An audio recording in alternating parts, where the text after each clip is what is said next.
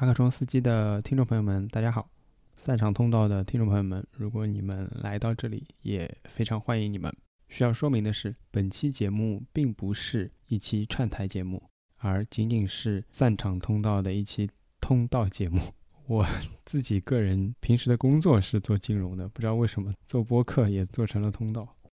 本期节目呢，主要聊了聊赵婷导演以及他的《无依之地》。我想，无论是对于华语电影界还是整个电影界来说，这部电影都是有非常大的意义的。在这种基础上，不允许讨论这样一部电影，就显得非常的可笑和不应当。OK，我也不是很想把一些所谓的旧常识拿出来老生常谈。伏尔泰说：“我誓死捍卫你说话的权利，哪怕我不同意你说的每一个字。”那么这期节目出现在我台，主要还是因为散场通道并不能够在他们平时发布节目的主要平台上发布本期节目。今天这期节目可以算是作为散场通道的一次海外放送节目，希望大家听得开心。希望这期节目能够更多的、更广泛的在尤其是墙内的地区被大家听到。接下来，请大家享受这期节目吧。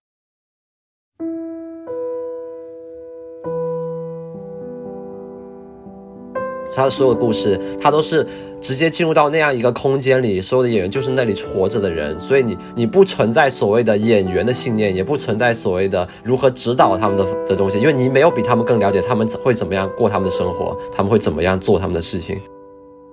他说：“我当时在纽约的时候，我就在想我的故事在哪里。”他说：“我在纽约的时候，我看着高楼大厦，我觉得这不是我的生活，这里不是我的故乡。有有谁会比马丁斯科塞斯拍纽约拍得更好吗？那我觉得这是每一个导演都要思考的问题，就是我要拍的故事在哪里，我要拍的人在哪里，我所关心的故事在哪里。”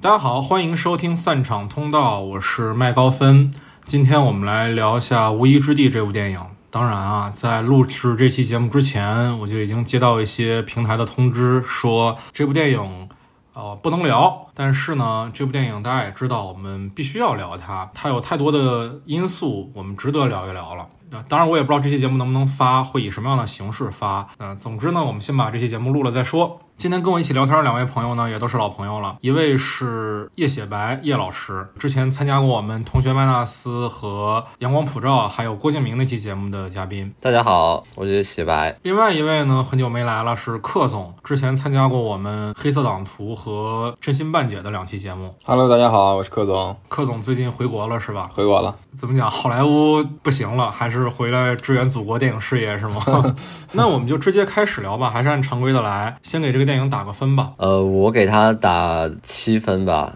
我因为我看的时候比较早，我是金马的时候很看的，然后在台湾看的对吧？对我看完的感觉来说，我觉得这个片子。一部分，它它的确触碰到了很多就美国现实的一些问题，一些其实大主流不太去讨论，但是其实日常生活中随处可可可以看到的东西，就是资本对他们的影响也好，然后现普通人的一些生活的问题也好，就是那个真实性还是有一定的魅力在的。但是你说打动到我的东西吧，我也其实也不太有真正很大的共情感，包括整个片子的这个主要靠的是这个现实空间和主角周围的这些群真。实的斯文演员的这种真实性的闯入，让我有一些呃感受，但是故事本身，我其实觉得没有很打到我吧。我觉得我也很想给这个片子打七点五分，其实是是想打七分，但是那个毕竟有一些这个感情的因素在里边，还是打七点五分吧。什么样的感情因素呢？因为我跟赵婷接触过，然后我觉得赵婷是一个非常朴实的、非常接地气的一个人啊。哎，你是什么机会跟他接触的呀？主要就是也是因为他这个无一之地。要上嘛，然后他来这个 AFI 跟我们交流了两次。那就是你在 AFI 上学的时候，他来跟你们交流。对，交流过两次，上之前和上之后。然后当时我也是问了他几个问题，其实他还是一个那种北京大姐那种感觉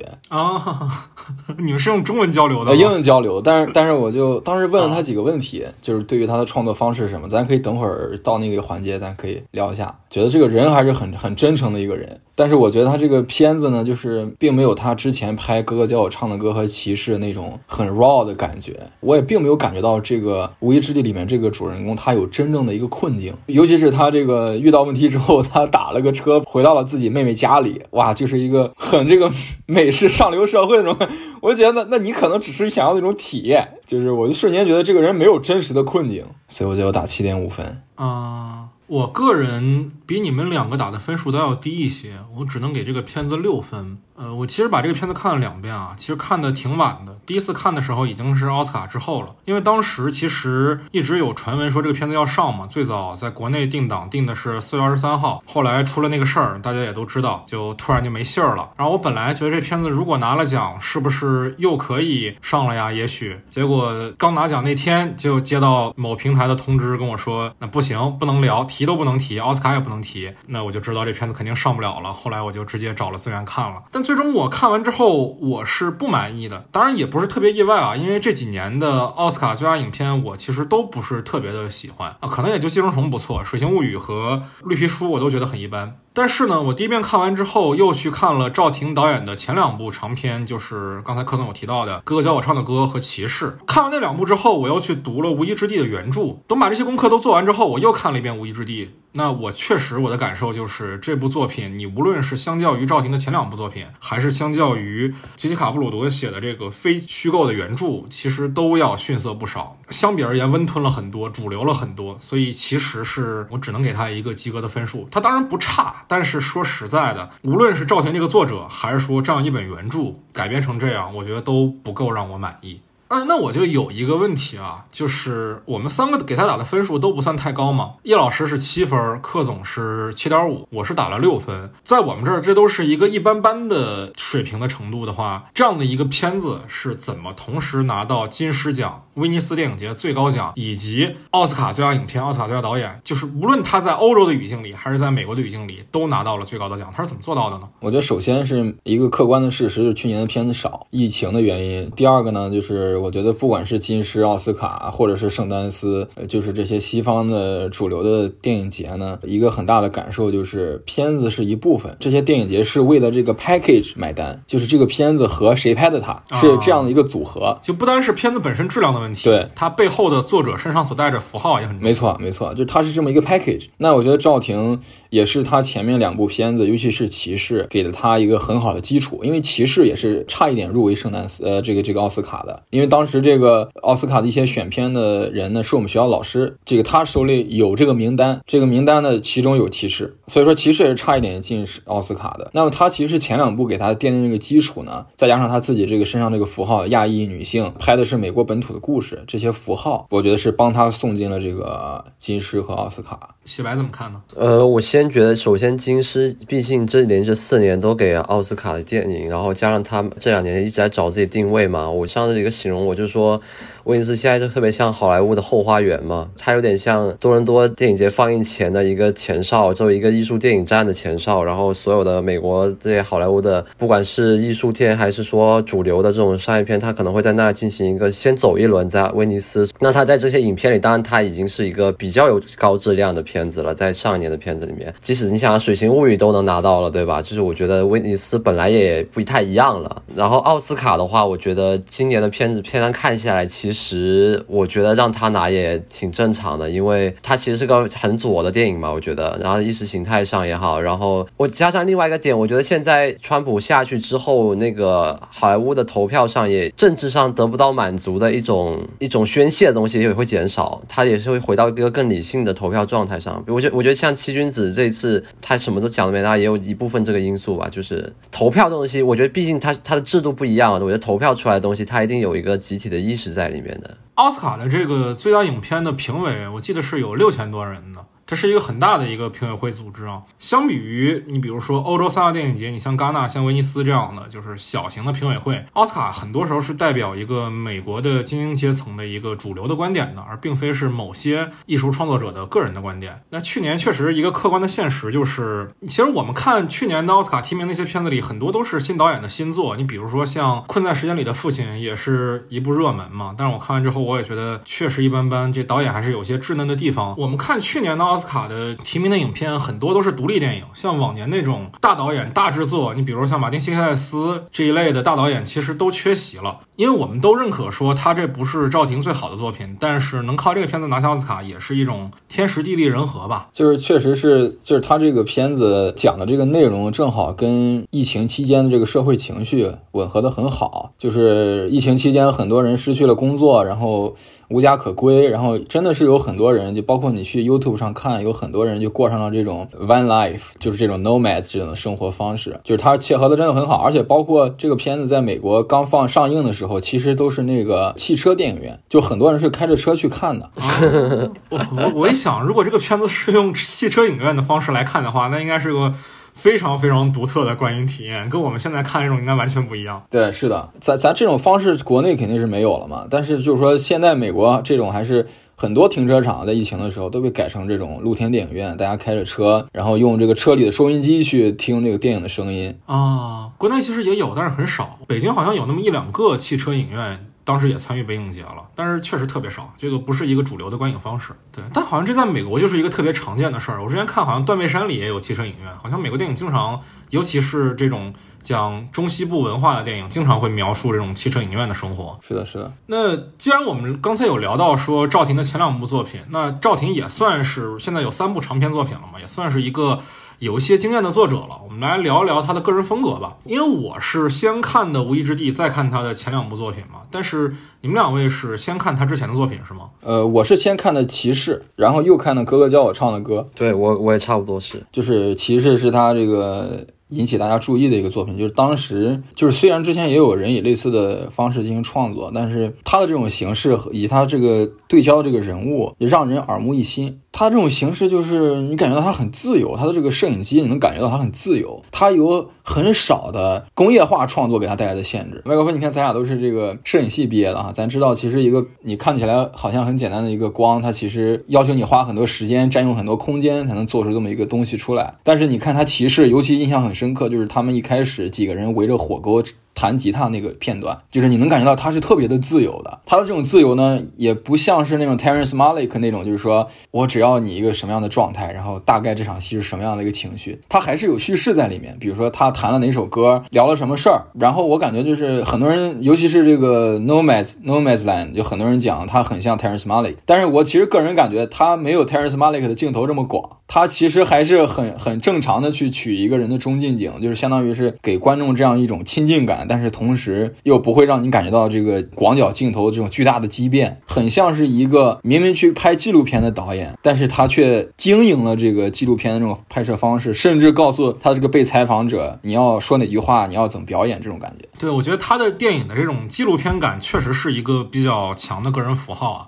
那首先是他几乎所有的演员都是非专业演员嘛，就在这部《无依之地》里，可能是专业演员最多的一部了。其实也就女主这 Fern 和里面那个 Jave 两个角色是由演员饰演的，但同时 Fern 这个角色本身他的名字，他在影片里的全名就是 Francis McDormand，就是演员的名字。就他在努力的去模糊一个真实与虚构的边界。他这个故事里面的其他角色，比如说呃那女二 Linda May，还有得了癌症去世的 Swanky，其实都是他们本人去演那个角色的。当然 Swanky 这个在故事里得癌去世这个事儿是虚构的啊，但是他们所提到的自己经历的事儿，大多数都是本人的个人经历。对，这其实在他的前两部作品里就有展现了，就包括《歌教唱的歌》和《骑士》里面更多，就包括主角都是非专业演员饰演的。我查了一下 M D B，他们除了这两部作品以外，也几乎没有其他的影视作品了。全完全都是素人，而且讲的故事也基本就是他们的故事，用的名字也基本就是他们的名字。像是赵婷得知了他们的故事之后，用一个故事片的方式，请他们本人再来演了一遍他们的经历的事儿。这其实是一个很有意思的创作方式。包括柯总刚才提到的，说这整个这个呃摄影的逻辑的一个变化。就我自己看他的三部片子的时候，他的视听语言里有一个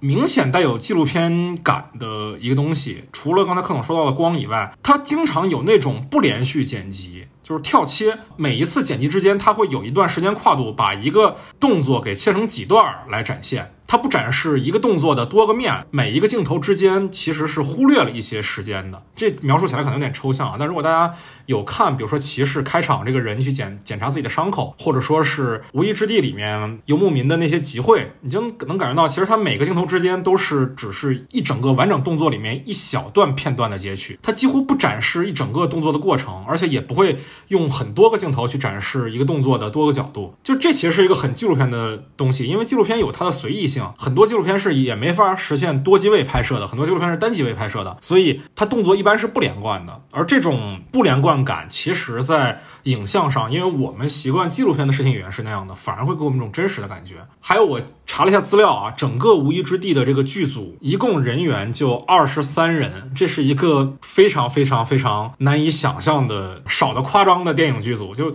我跟柯总是学摄影出身的嘛，我们可能拍一个广告可能都要五六十人，二十多个人拍一部电影长片，尤其我看他的灯光组 Gaffer 这栏里面就写了一个人，这简直是太让我震惊了，这不就纯纪录片拍法吗？对对，二十三个人的这个剧组，对于赵婷来说已经是大组了啊！对对，就说赵婷其实拍骑士的时候，他那个组就十个人啊，就十个。赵婷的那个骑士的那个 Gaffer 是我的在 AFI 的同学啊，就灯光师。对对，其实他是灯光师兼兼 First AC，AC 就是摄影助理的意思。摄影助理对，同时是摄影助理和 Gaffer，他摄影组其实就两三个人。哦，我的天哪，这让我想起了那个路边野餐。我之前做一九一七节目的时候，跟路边野餐那个摄影聊过，当时拍路边野餐的时候，摄影组加灯光组一共就两个人，他得自己推轨，自己掌机，还得自己跟焦点，就是特别特别难的一个过程。对对，其实我倒是很理解他的这种这种创作方式哈，就尤其是在美国这样的一个环境，就是大家特别强调这个 collaborate，就是大家彼此之间这个合作。它不仅仅是导演的一个创作工作，当然导演肯定是个核心，特别需要哪怕制片、摄影、美术、演员一起给你创作这么一个这种一个方式的话，在这种环境下呢，就说他作为一个导演的限制会更少。我后来尝试了之后，我也对这种创作方式就尤其的痴迷。就是我后来在美国拍片的时候。我已经再也不看大肩了，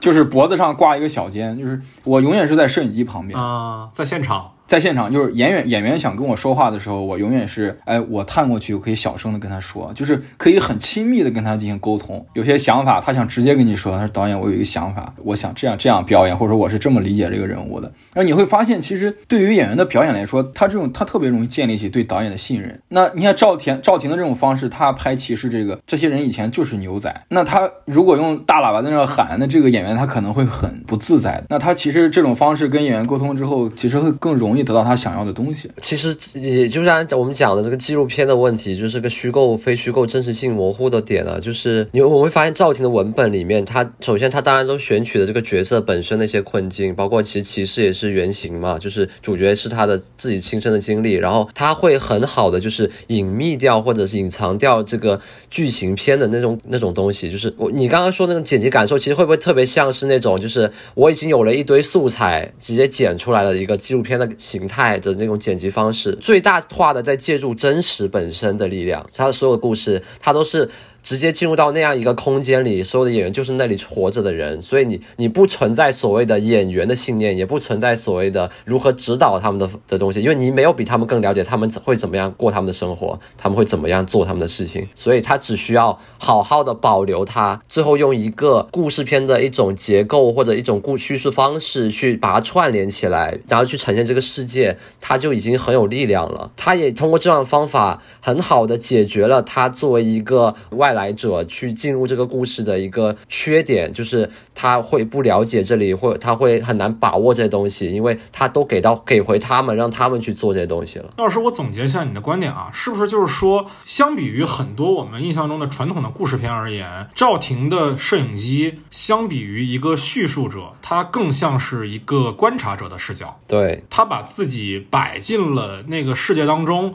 然后从那个事当中抽丝剥茧的带出来一些信息，而不是像传统的故事片一样自己亲手去组织这些内容。对，然后你还有一个另外一点，就是说，其实很有意思，就是说以前的呃这种小团队制作导演啊，不管是洪长秀呀、陈果啊，然后侯麦这些导演，他们其实他你会发现，他们视听语言上，他们不得不让镜头固定下来，他们不得不受到很多障碍。但是到现在我们再去看的时候，因为设备的，我们现在设备的一些运动镜头运动的方法，还有他们的便携性，其实有很大的提高。所以其实你会发现，哎，原来小团队也能达到这样的作用，就是哎和以前这种小团队出来的这种影片的调性会有很大的不同。它原来也可以动起来，它也可以借助这个自然的光就可以完成很多东西了。啊，其实其实我刚刚听你们讲的时候，我我反而觉得一个很有意思的现象就是，你看提到了洪尚秀，那我其实会觉得就是东方跟西方的影像创作者，他其实很不一样的一点就是视角。那你看，其实赵婷是很早到法国去，然后后来又到了美国去，因为他其实是很受西方文化影响的。你包括就是你反观东方的这些影像者呢，就是反而东方的电影人更像是观察者，就是他有一种这个宇宙观，就是他比较不会站站在某一个人的视角去看事件。但是西方的电影人呢，你比如说赵婷，他比较强调个人观。我觉得，与其说他是观察者，我觉得甚至可以说赵婷是成为了这个人。摄影机是自己。你看赵婷的片子的时候，他更多的是我被看到，或者说你有一种强烈的这种怎么说？我是站在他的视角看世界，就以这个牛仔的视角看世界，我和我的世界。那你看那个，你像《燃烧》最后一个那个长镜头，就是他刺杀那个人，然后把他放进自己的九幺幺里，把他车烧掉。那那个摄影机是其实是在游移的，那个是真的是在观察他啊，他从这个车走。走过去，走回自己的卡车上，再走回来。我们是真的在看这个事件，冷冰冰的，生怕被这个人注意到我们的存在。就是我觉得这一点是，就是西方跟东方的影像很不一样的地方。就包括我们在学校的时候，我们讲的最多的就是视角 （point of view），就是你的主角是谁，你从谁的视角看世界。我觉得赵婷这一点是特别明显。对对对对对，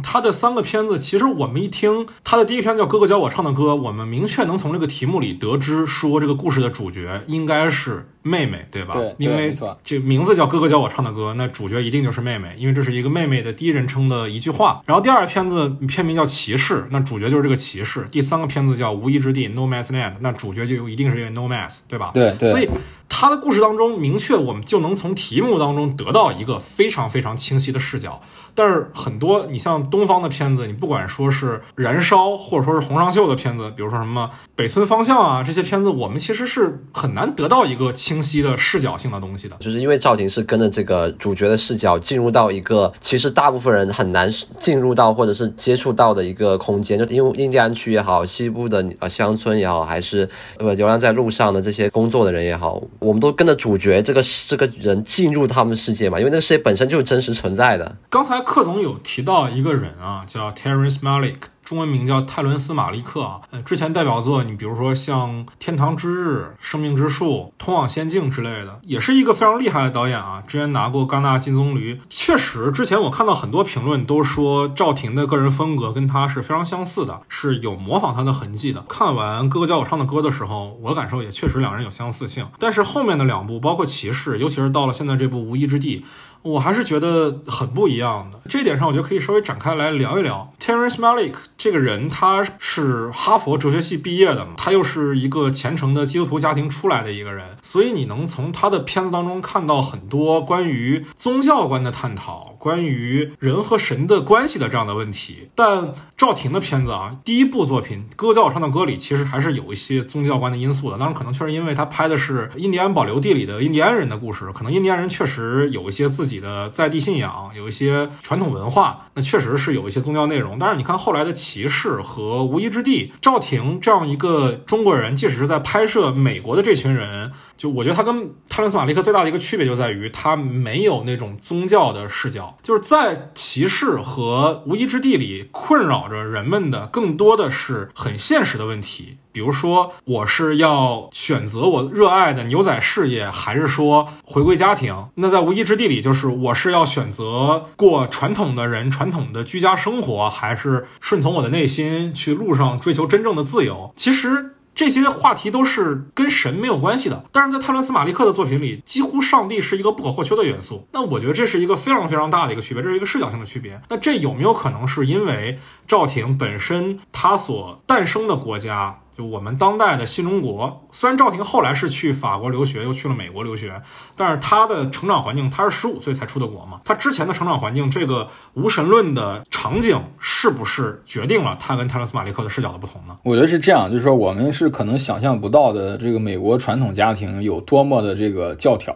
就是在这个教义、宗教上啊，尤其是你去南部、去中部，就是他们对这个基督教的这种信仰是达到了一种一种严苛的程度。就是我们口中所讲的这个基督教，跟他们嘴口中所讲的基督教是完全不一样的。很多美国导演，尤其是他如果是出生在一个传统的美国家庭，就是他更多的是提到这个宗教是一种反抗，因为这个美国的这个他这个所标榜的、所宣扬的是自由精神，但是这个教义呢、宗教呢，它更多的是对人的约束。嗯，你要么就是说你对强烈的皈依这个宗教基督，你比如说我就合作过一些制片人，他是真的打心眼里的去有这个信信仰，他希望自己的孩子也能够有这个信仰，就是当他感觉到迷失的时候，他知道这个去哪里去寻找内心的这个慰藉。那有的人呢，就会对这个宗教这种精神上的约束产生一种质疑，产生一种反叛的心理，或者说你就像比如 Terrence Malik，就是他有了很多对于宗教的这种探讨。就是说，这个是他从小生下来的时候，是他生活当中密不可分的一个部分。就是你看赵婷为什么他选择这个题材，他并且他能拍好，我觉得就是每个导演都在寻找自己和自己选题的不可分割的这种联系。那可能对于 Terrence Malick 来说，就是生命、宗教，呃，这些是他很感兴趣的一个话题。那对于这个赵婷来说呢，他觉得自己的人生是充满了漂泊感。他就是之前是一直在思考，就是何处是我归处，我的故乡在哪里？就是说他如果是在国内，咱之前开玩笑不说过这句话吗？他如果在国内，他一定特别喜欢去西藏啊，去新疆啊拍一拍，去内蒙。他自己说过这么一句话，他说：“我当时在纽约的时候，就在想我的故事在哪里。”那我觉得这是每一个导演都要思考的问题，就是我要拍的故事在哪里，我要拍的人在哪里，我所关心的故事在哪里。他说：“我在纽约的时候，我看着高楼大厦，我觉得这不是我的生活，这里不是我的故乡。”他说：“我觉得有有谁会比马丁斯科塞斯拍纽约拍的更好吗？”他说：“我也不是生活在这样的地方。”那他就是自己去找到了这个。美国的这个中部，我觉得他是在，尤其是骑士哈，他是在骑士身上找到了自己身上那种漂泊感，就是我觉得漂泊感可能是他的很重要的一个部分，而不是宗教。而且就说赵婷一直标榜自己是世界人嘛，不能说是标榜，就是他一直一直觉得自己是一个世界人，尤其是在美国这样的一个环境，这是一个很好的定位。啊，世界公民，世界公民，这是一个很好的定位，尤其作为亚裔嘛，尤其是作为亚裔，是对，没错，就是这是你去躲避这个，就是说政治迫害的一种。很艺术的妥协。我不说我是中国人，我也不说我是美国人，我是中立的。因为你不白又不黑，你你你要怎么定位呢？就是你也不在那个主流叙事里。你说我是人类，你才能进入到那个趋势里。其实，对，我的天。而且哈，就说亚裔，尤其是你不是在美国长大的亚裔，去拍其他种族的故事。是特别特别不被看好，特别特别就容易引起人的反感的啊。那赵婷第一部就拍印第安原住民，这是很勇敢的一件事情啊。就是我我看了一下赵婷前面两部就大学时期的那个拍的片子，其实那时候她在寻找她的故事讲故事的角度或者是方式的时候，其实她一开始其实是个非常传统的那种，就是中国学生在海外学电影要写故事的那种模板，一个是讲。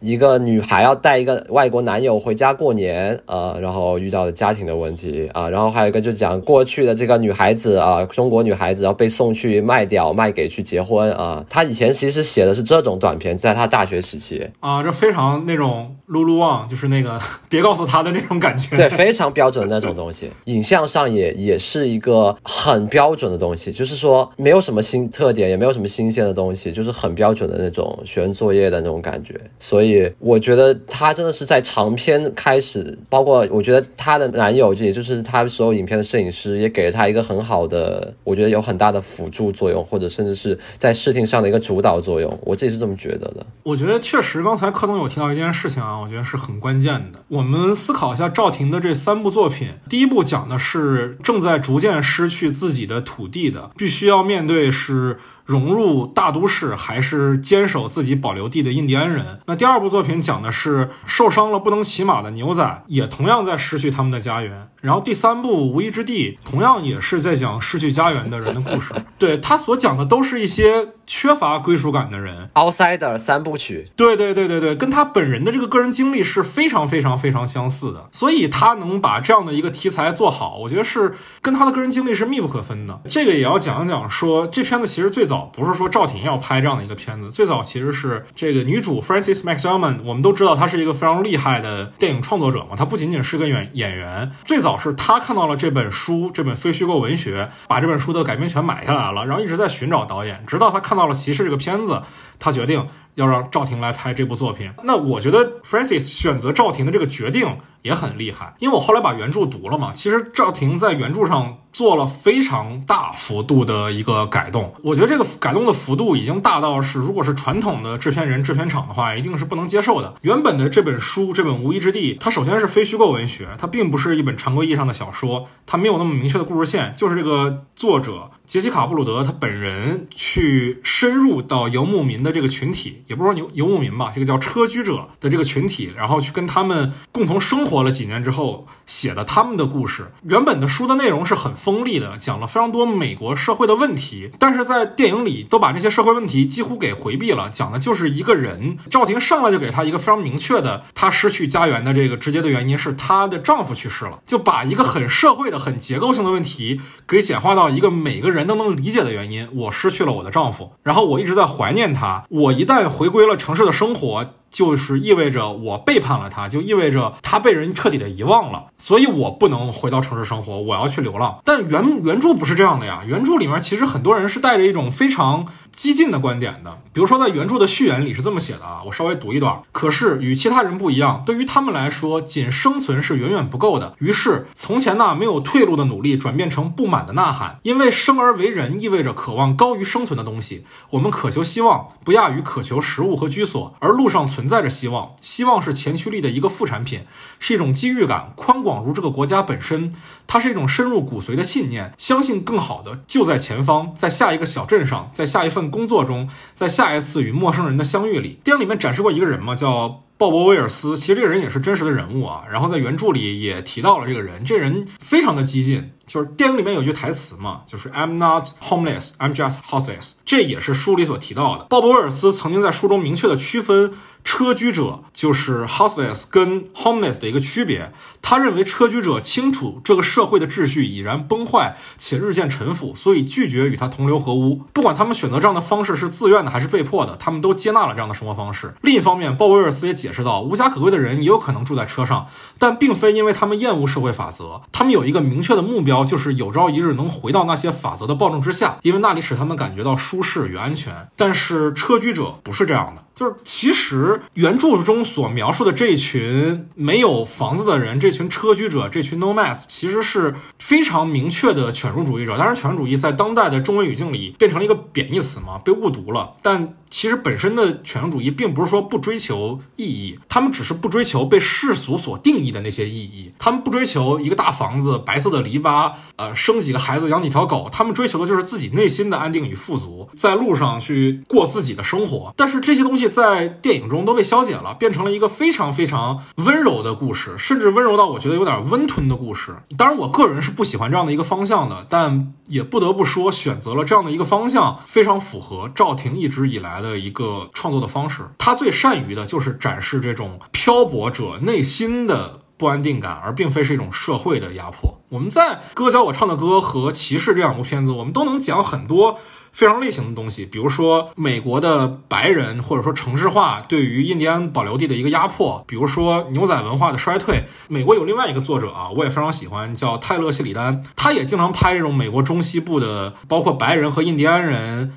牛仔和城市文化的一个冲突，他甚至拍过一个美剧叫《黄石》，就完全是在讲这个冲突的故事。但是他拍的很类型，这种冲突就很明确。但在赵婷的电影里就不是这样的，他们两个选择的题材是非常相似的，但是处理的方式却截然相反。这是我觉得赵婷作为一个作者身上。最独特的一个气质，就是在于他明确知道说冲突在哪儿，但他选择了一条没有冲突的路。对泰勒·谢里丹这个导演，他本身也是一个编剧嘛，他自己编剧过包括维伦纽瓦的《边境杀手》，以及呃之前在奥斯卡上也拿了很多奖的《赴汤蹈火》，还有他自己同时编剧导演的《猎凶缝合谷》，也是我个人非常喜欢的作品。他作品当中很多都是呃失去了孩子的父亲，是一个失败的父亲的故事，但是在赵婷的电影当中，很多时候讲的是失。失去了家长的孩子的故事，比如说《哥哥教我唱的歌》里面的两兄妹，比如说《骑士》里面的男主，他也失去了自己的母亲，《无依之地》（No Man's Land） 里面失去了丈夫的这个，当然丈夫不是家长啊，但是他也失去了很大的一部分的生活的依靠的这个女主。这两个人其实是从题材的选择。到故事的架构，到电影的表达上都是非常相反的作者，但是他们所涉足的这个话题却是非常的高度相关的，相当于是一个硬币的正反面，一个是事件的两个试点一样。我觉得，如果大家对赵婷感兴趣，对他所拍摄这些题材感兴趣的话，也可以去看一下泰勒·谢里丹的作品，我个人非常推荐。当下的美国这种在生活在车上，或者是其我其实，在 YouTube 上我经常 follow 一个博主啊，就是他们是生活在船上，就是一年三百六十五天。是在大海上生活，就是我他们做了很多年了嘛，他们就是生了第一个孩子，然后第二个孩子马上就要出生了，他们只是偶尔会靠岸，然后会找一些食物，搞一些补给，然后他们其实大量的时间吃的是自己下海捕的鱼，这这种生活其实很让人向往。然后包括就是说开车的这些人，就我觉得特别认可你刚刚说的，就是。呃，在车上旅行的人和 homeless people 他们是特别不一样的。哎，我曾经就见过一个导演，他是真的就是 homeless，他是住在一个车上，但是他的车不会走。就这个会走和不会走是两群人。他不会走的话，尤其是你像疫情期间，好多我身边的有的朋友，他真的就 homeless，就是没有钱了。那其实住在车上或者是 homeless 也好，他们都有一个很很现实的一个问题，就是他的无法在负担美国当下这种高昂的生活成本。就是你知道，就是很多美国人他也是买不起房子。那租房子，他这个一个月的房租加上生活成本就好几千美金，那就是说他必须每个月持续的有这样的收入。这个其实对于美国人来说，就是很多人是 check by check，就是月光的。那他其实负担不了，那负担不了。其实你刚说很对，就是说开车这些人呢是，那我不愿意再被这种资本主义的系统再再被他压迫了，就是这个资本主义的这个系统逼着我去过这种生活，去每天做什么样的工作，然后我才能活下来，我能吃东西，我才能头顶有一个屋顶。但是那开车这些人呢，他是。同时呢，就是我去过我想要的生活，然后我是有我的自由的，并且同时拉近了我跟自然之间的关系，我是一种回归。就这个其实很重要，尤其是我今天还跟一个朋友聊天，尤其是亚洲国家哈，就说我们逐渐的已经意识不到了人跟自然的关系是多么的重要。就是我们每天从出生开始就生活在钢筋水泥的森林当中，不再能够体会到我们是从自然当中来的，那我们是需要和自然对话的，我们是。需要走到大自然当中的，我们是需要去感受大自然，跟我们书本当中读到的东西是不一样的。那当你走进这个自然当中，当你感受到这种久违的自由了之后，你才能原来感觉到哦，我内心有一个声音。其实，但是长久以来，这种声音被我自己或者说这个社会 repress 了，就我听不到了。为什么听不到呢？因为当你听到这个声音的时候，你会很难过，你会很难过。他这么多年对你的控诉，你是都没有听到过。嗯，我觉得这这点其实很有意思啊。就我在。看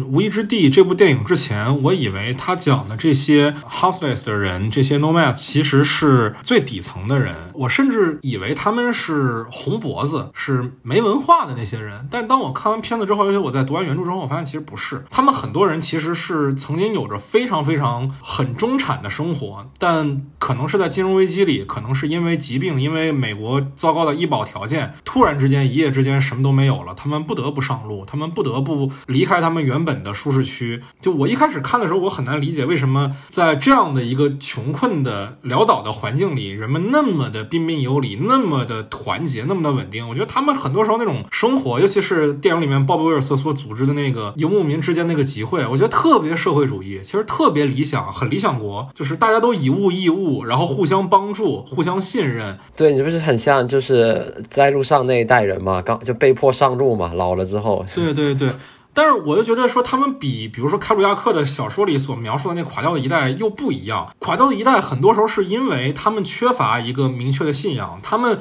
相信美国精神过，但是美国精神破灭了，越战失败了，并且他们被全世界所谴责。那现在其实这些人，这些车居者，他们是非常坚定的，他们知道这个社会存在问题，他们不同流合污，所以他们才选择用这样的方式去对抗我们所谓的怎么说呢？资本主义的社会的腐朽。这事儿其实说起来就很就很逗了，一个中国导演。拍的讲美国的资本主义腐朽的电影，在美国拿了最高的奖，但是在中国被禁了，这事儿实在是太有意思了，太讽刺了。我我觉得是这样的哈，就是说在美国，他们也是谴责资本主义的，资本主义给我们生活带来的什么什么什么，但是我觉得他讲的就是说是属于这个范畴，但是他的出发点肯定不是说我要去讲资本主义，只不过就是说观众对他二度创作的时候，观众明白哦，你看这个是资本主义给我们造成的，就是包括你看我跟我美国同学他们平时聊的时候，他们每天讲的也都是啊资本主义如何如何，然后让我们的生活成本如何高，让我们的医疗系统如何的糟糕啊，我们的这个投票机制如何如何的不健全，这。就我们的月亮如何不圆是吗？对对，我们的月亮如何不圆？但是呢，美国还有一个很有意思的现象，如果你作为一个，比如说这个，我们作为一个中国的这个直男去跟他聊这些事儿，他会特别特别 offended。呃，我可以说，你不能说。然后你说他呢，他就会说啊，中国怎么样？其实我还推荐一本书，是一个美国的作家写的，叫《美国》，就叫美国，就叫美国。然后这个作者的名字叫呃让·鲍德里亚，他就对美国这个文化现象观察，我觉得还是写的不错的。就他尤其的讲的是什么呢？就是说讲这个，因为美国有广袤的沙漠和这个空闲的土地。因为他其中有一段我读一下啊，他说我们寻找的是星形的美国，就是星星形状的美国，是可以在高速公路上享有享用无用却绝对自由的美国，而从来不是。是社会和文化上的美国，是拥有沙漠速度汽车旅馆和矿物地表的美国，而从来不是习俗和精神深度的美国。在电视剧情的速度中，在电视冷漠的反光镜里，在穿越虚空日月放映的影片里，在符号、影像、面孔和行路仪式那神奇的、不具备任何情感的连续中，我寻找着它。哎，这是一个很有意思的观点，就是我们，尤其是中国观众所理解的美国，很大程度上无非就是好莱坞和曼哈顿所构建出来的繁华的东海岸和西海岸而已。对，但是美国绝大多数的地方，比如说中西部的沙漠，比如说北部的那些内布拉斯加那样的寒冷的地方，这些地方我们完全不了解。完全我们印象中的美国那样的一个灯塔国，就是东海岸和西海岸组成的。他们百分之八十的地方，我们几乎是一无所知的。对，但是这样很有意思啊。美国绝大部分的人口都是生活在东西海岸的，而且呢，就是美国自己人都对中部不了解，你知道吧？就就所以很多导演其实他的选题就是成功的。至少一半。赵婷的叙事策略真的是特别，我觉得他三部片子都已经把能讲的，我不知道他还能再说什么了。就他三三个点都是超级准的，印第安人、西部牛仔，再有一个在路上的问题，就是公路片，就是他已经把类型和叙事策略都结合在一起了。对对，他接下来可能就是商业片了，漫威了就开始了。永恒族是吗？永恒族，对对对，好，好像还有一个片啊，德古拉吗？啊，德古拉，对对对，也是科幻片。我我有一个好话题想问你们啊，你们觉得赵婷，其实我们都知道她的作者属性非常的强，毫无疑问是一个作者导演，起码到目前为止，她的所有影片都是一个作者风格的片子，它不是类型片。那我就好奇说，你们觉得在进入主流的叙事里之后，赵婷仍然能保有她的个人风格吗？还还是说也会变成一个很普通的拍行活的导演？呃，我觉得他不会成为一个普通拍行活的导演，我觉得这个就是只只能说是期待。你看李安拍绿巨人拍失败了，但是。阿方索拍《哈利波特》拍得很成功啊！就我觉得你举的这两个例子很有意思啊，就是李安和阿方索卡隆这两个导演。说实在的啊，李安可能他的导演风格没有那么的强，但是阿方索卡隆是个导演风格非常强的导演，对吧？但是我们看他拍的那部《哈利波特》，《哈利波特与阿斯卡班的囚徒》，当然也这也是《哈利波特》系列里评价比较好的一部，可能是最好的。最好。但是你其实看那部影片的时候，你感觉不到他的个人气质。我觉得能感觉到。我觉得非常的少，他不怎么拍长镜头了，他也不怎么拍那种边缘的生活状态了。那你比如说赵婷的这部《永恒族》，他还会保留他个人风格吗？我觉得这事儿我之前是很不抱信心的。我之前觉得赵婷一定会被好莱坞规训的。但是前两天这个漫威发布了这个新的宇宙阶段的一个总体的一个预告嘛，里面有几个永恒族的镜头，就是我能感觉到，其实有一些镜头还是还是有一些他的个人风格在的。哦，我其实就非常好奇，他到底能怎么去把自己的这种非常独特的个人风味跟主流的这种类型化的审美去做一个结合的？不是，我觉得，我觉得是。是这样啊，我觉得这样，就是说在好莱坞，这个人家分得很细，导演的自己的独立创作是一回事儿，但是这种好莱坞工业的制片人发起的项目是另一回事儿。那你作为一个导演，这个时候你是 hire for work，人家是给你钱让你来完成这个行活，你是打工人，你是打工人，你应该是尽可能的去完成人家的这个视觉，然后你你作为一个导演，你有自己风格的导演，再去完成别人的这个 vision 的情况之下，然后有一些自己的符号，这个是可以的。但是你不能说拍完之后，你的个人的风格盖过了漫威这个风格。李安是为什么那个绿巨人拍失败了？就是他更像一个李安电影，而不像一个漫威电影。对对对对对，还在讲这个孩子跟父亲的关系什么乱七八糟的问题。对，但是没有人想在一部漫威电影里看到这些内容，是吧？没错，没错。那也就是说，你对于比如说《永恒族》这部作品的一个期待，就是可能它在画面上仍然非常像赵婷之前的作品，带有一些比如说自然光啊、西部风格的特色啊、人与自然的关系啊，但是它在内容上、在表达上一定非常的漫威，非常的美国主流意识形态。肯定的，就我觉得这件事儿也很有意思啊，就是当一个中国导演拍一部美国的最落魄的一群人的电影的时候，美国的人给了他最高的荣誉、最高的奖。但是你看我们国内的语境，就是如果你拍中国的城市，然后你拍的很落魄，拍的不是北京、上海，你拍了城市最衰败的一面，你就要被骂是不是在抹黑中国？我们都不用外国导演来拍啊，我们中国导演，比如说贾樟柯，都会有人骂说你这是不是在抹黑中国？是不是在取悦外国？这个。怎么讲呢？就是说，徐晓峰老师说过这么一句话，他说：“东方的电影呢，永远不是底层电影，因为这个东方的文化里强调强调秩序和尊严，不能这种就是落魄的。但是呢，西方呢，你不要说导演了，就是很多演员为了让自己能出圈，都接丑角。是你看贝尔嘛，有时胖时瘦的是吧？对，贝贝尔或者是赛龙女魔头那电影，就把自己丑化，然后就是你极胖或者极瘦这种。就是在美国，在当下这个语境哈，你在这个圈子里，你如果张口一提，哇，将来我要主流上，你根本就人家看不起你，你就得张口闭口就是艺术啊，小众的，就是这个圈子大家都在表演，没有谁是纯粹。那也是另外一种维度的媚俗嘛，其实。对，当然我相信赵婷她肯定是作为导演，其实你还是拍这种独立片更有成就感，因为你更更有表达。对。也更自由嘛？你更自由，你不然你也不会想当导演。你要只是想搞钱，你学个金融不好吗？对吧？对啊，你搞房地产不好？对对对，炒炒币吧，对，挖挖矿什么的。对对，但是就是说，呃，现在美国的主流的影院，他就是会选从圣丹斯啊，或者拍这种艺术片出来的导演，然后让他去拍商业片。为什么呢？因为他们是有活力的，他们可以给这些主流的爆米花电影注入一些不一样的东西啊，这是美国的。思路，但是可能在国内呢，就是你做艺术片，就是跟商业片是两个路子。对这几年，其实我们聊到说。赵婷也好，奥斯卡也好，其实都有一个非常明确的一个信号，就是在往少数族裔那边偏移嘛。除了去年奉俊昊第一次靠外语片拿了奥斯卡最佳影片之外，你包括今年赵婷，她无论如何啊，她还算是一个中国导演，对吧？我没有她加入外籍的任何的确凿的信息。这几年明确能感觉到的就是，往大了说少数族裔，往小了说亚裔，或者说甚至是华裔中国导演在介入好莱坞的这个主流创作。那当然之前其实也。也有一些先驱融入过美国的创作吗？比如说王颖，比如说李安。那相比于之前的那些创作者而言，当下的这股浪潮，它有什么变化与区别吗？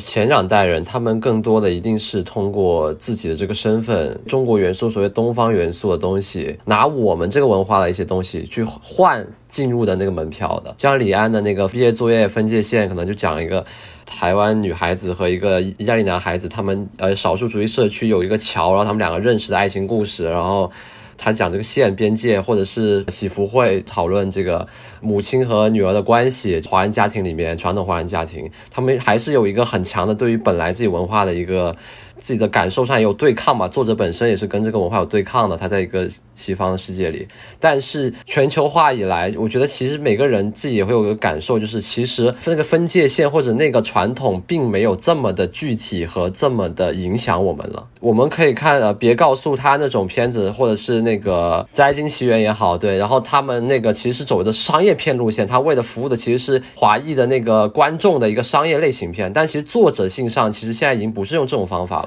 赵婷其实她很聪明的一点就是说，她是在想，我作为一个基于在美国这样一个社会里面，我去发现他们的什么来讲故事，然后我可以很好的去展现他们没看到的那个面相。这个立场其实又跟以前那一代创作者有很大的不一样。以前的人一定是基于我现在有什么，我能够去跟他们换的吗？也就是说，在你看来，赵婷这样的作者，他更忠实的贯彻了像。世界公民这样的概念，outsider 的视角来观察美国。至于这个 outsider 本身是中国的，还是法国的，还是澳大利亚的，还是哪儿的都不重要。他也可以是一个印度导演，但。重要的是，他是在用一个外来的人的视角去看美国。就是之前的很多作者，他们换取话语权的方式是把自己拿到台面上来被别人凝视，而现在是他们把凝视的视角换到了。美国的身上，我们以一个外来人的视角去看美国，然后让你们透过我的眼睛能看到你们是什么样的。对我先提完提完一个说法，就是说以前呃第三世界导演啊，他有个形容，就是说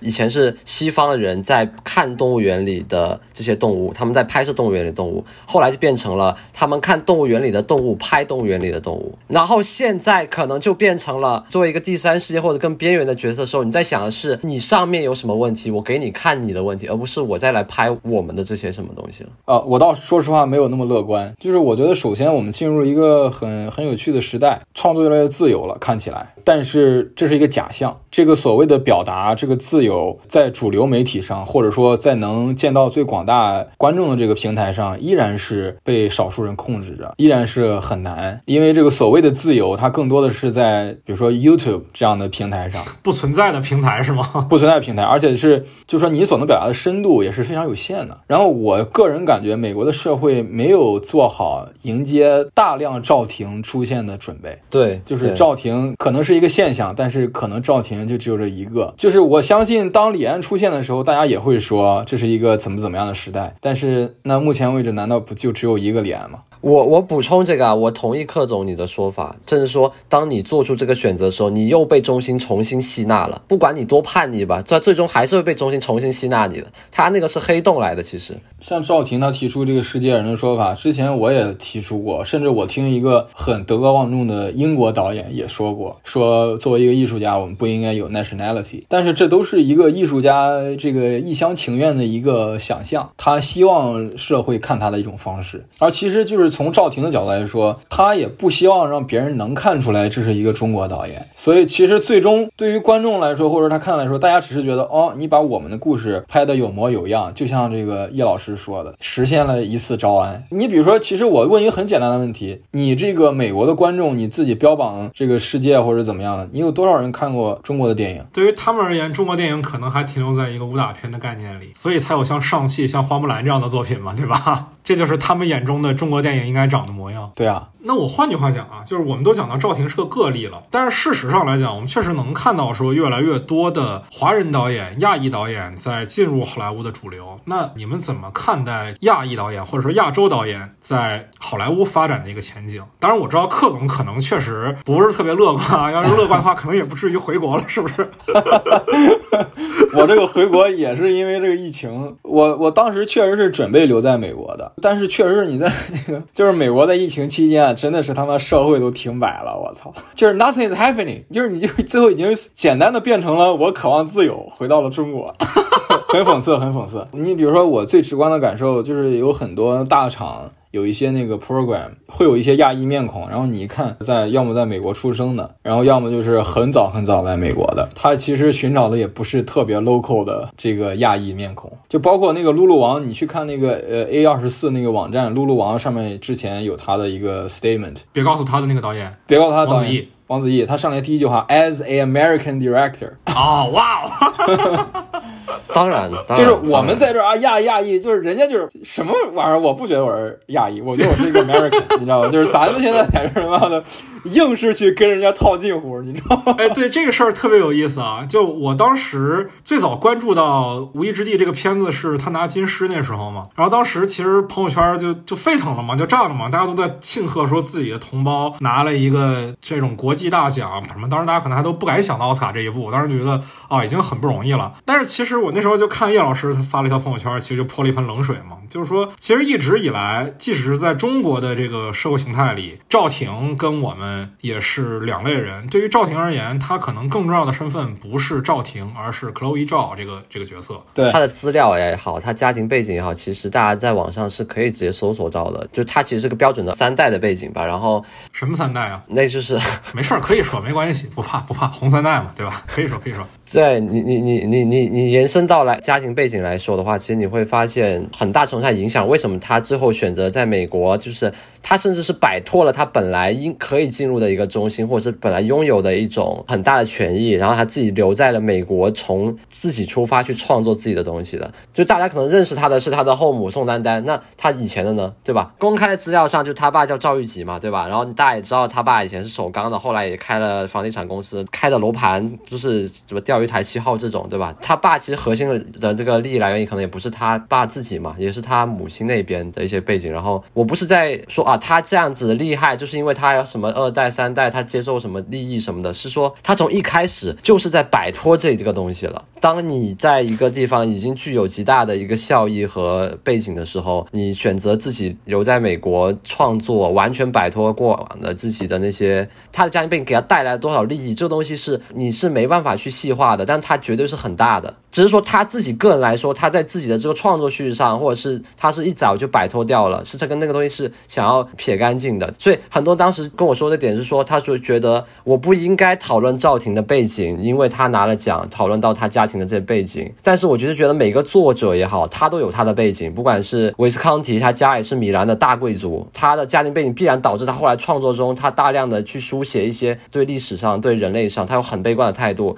然后他会去喜欢去写那种很浮浮华的事、上层社会的事情，因为那就是他的经历。包括比如说那个库鲁图维卡，如果他家里不是二代，他不是官二代，他不可能可以调度出整个国家去拍这样宏大的东西的。我们不可能摆脱他的这个背景去讨论这个作者的，就是说我们为什么说他在美国这三部影片都是一种局外人的身份啊，一种摆脱系统的一种，我是这么理解，他好好像一个站在系统边缘的人，进入系统，进入中心，就像他自己的背景也上也是一个在这个暴风眼的中心的一个人，然后他他要脱离那个东西，站在那个局外外人的角度或者是那个边缘，会让他舒服。没错，没错，就是赵婷。我当然我我们都没有跟他亲近到，就是很了解他的家庭啊，跟他家庭的关系，跟他父亲的关系，就是，但是他目前的片子肯定都没有直击那个部分。那我会很期待说，那赵婷有一天会直击那个部分啊、我是不太乐观的。我觉得他永远不会碰那个题材。一旦涉及到他的家庭的具体的关系背景，赵婷她当然姓赵，但是她同时也姓赵，对吧？这个